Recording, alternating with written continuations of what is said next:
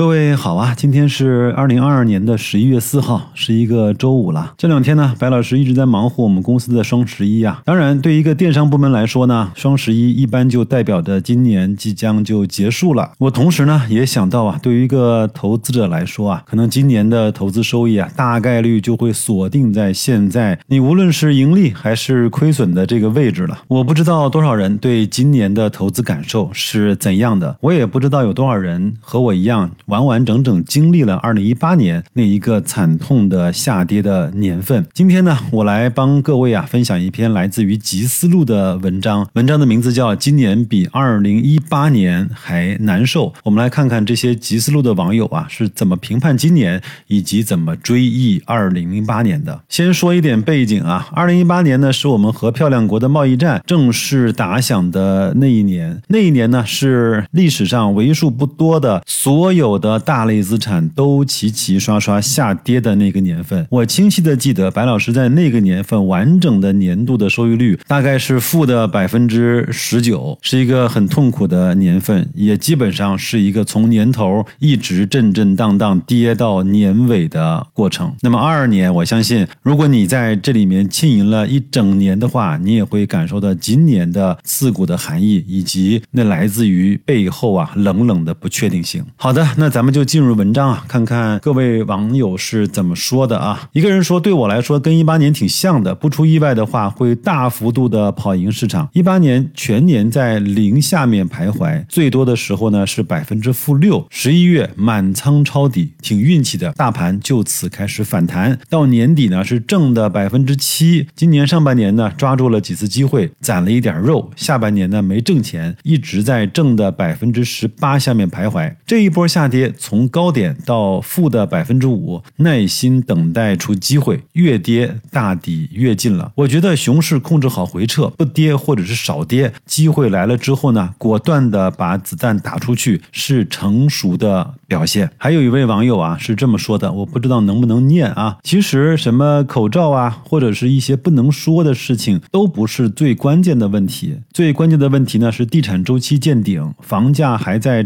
上涨的过程里啊。居民愿意源源不断的为房子负债，金融系统里呢就有源源不断的活水流进来。这种时候呢，很多裸泳的人也都游得很愉快，即使水平再差，也能够被一波一波的放水给解救。但代价是什么呢？代价就是最后一棒接盘房地产的那些人，为这之前啊所有的贪婪买了单。现在来看，房价可能会筑一个二十年的大顶。这种情况下，金融系统一下子找不到新的水龙头了。习惯了以前夜夜笙歌赚快钱的金融系统，一下子就傻眼了。金融系统以及周边的系统的人啊，怨声载道，但并没有意义，并没有人来为你的贪婪买单了。接最后一棒的人不愿意接受现实，很正常。但现实就是现实。有个人说，一八年亏钱，但无比的兴奋，豪情万丈；今年赚钱，但毫无信心，一片。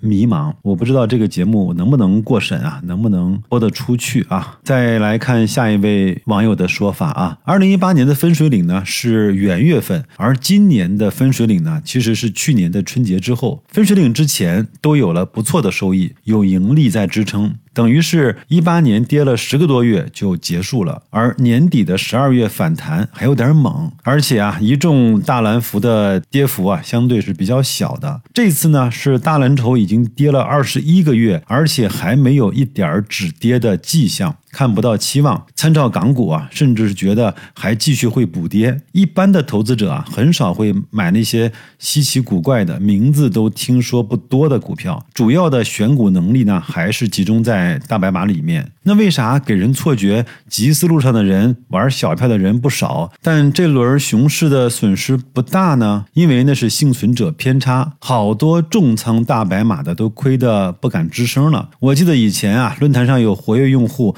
满仓医药股的，也有全部几百万重仓一只腾讯的，指望着靠这个全职的，也有贷款啊买白马股打新的，今年啊都跌得不吱声。而已。看下一位，二零一八年初，我的账户从炒股以来总体盈利百分之五十，到二零一八年年底，账户总亏损达到百分之四十五。那一年的惨痛教训，让我彻底的放弃了做一个持股不动的价值投资者。今年呢，市场虽然也是下跌趋势，但我已经不带。担忧市场，不管大跌还是大涨，我都能够睡好安稳觉。白老师呢也插一句嘴啊，其实改变一个人真正的投资信念、方法，甚至是信仰的东西，肯定不是大牛市，而是那个漫长暗无天日、见不到任何出路和希望的大熊市，才会深深的、彻底的改变一个人对投资的。看法，有的人自此觉悟了、精进了、升华了，找到了自己未来的五年、十年可以遵循的投资的方法。有的人彻底的绝望了、愤怒了，离开了，再也不来这个大染坊，再也不来这个貌似是赌场的房间了。下一位，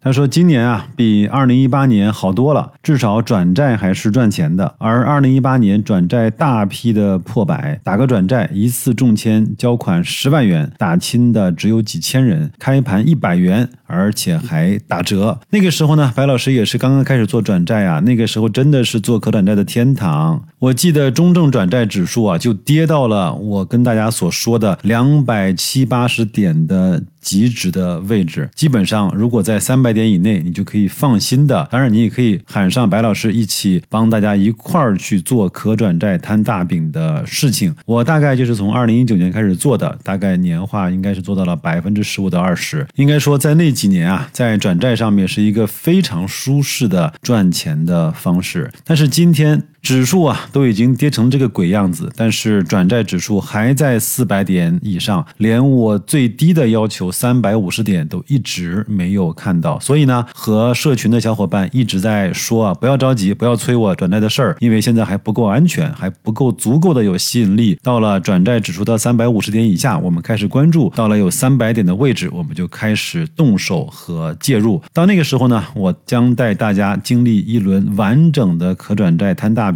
以及买入、换股、退出的全过程，好吧？如果您感兴趣，可以先到社群等我，公众号“大白说投资”底部对话框输入“社群”，我一直在。你什么时候来？最后一条啊，他说肯定比二零一八年难受啊，因为今年很难找到可以重仓并且能够稳定赚钱的品种。今年赚钱靠的是运气和折腾，一八年呢可以靠稳定的品种赚钱。二零一八年我盈利了约百分之十二，今年如果能达到百。百分之八就非常不错了，特别是这周大幅度的抄底港股盈利的回撤有点大，对我的信心打击有些大。但是我仍然坚信港股呢会暴涨回来，只是不知道是以哪种方式而已。这就是我想为各位分享文章的全部的内容。因为双十一我比较忙，但是呢不代表呢我就没有去做更多的思考和高质量的阅读。我分享这篇文章给大家也是。希望经历过二零一八年和二零二二年的朋友啊，能够去反思一下，你在那个时候的投资方法和在这个时候有点痛苦的阶段，到底有着什么本质的不同？如果没有经历过二零一八年那轮彻头彻底的大熊市的朋友，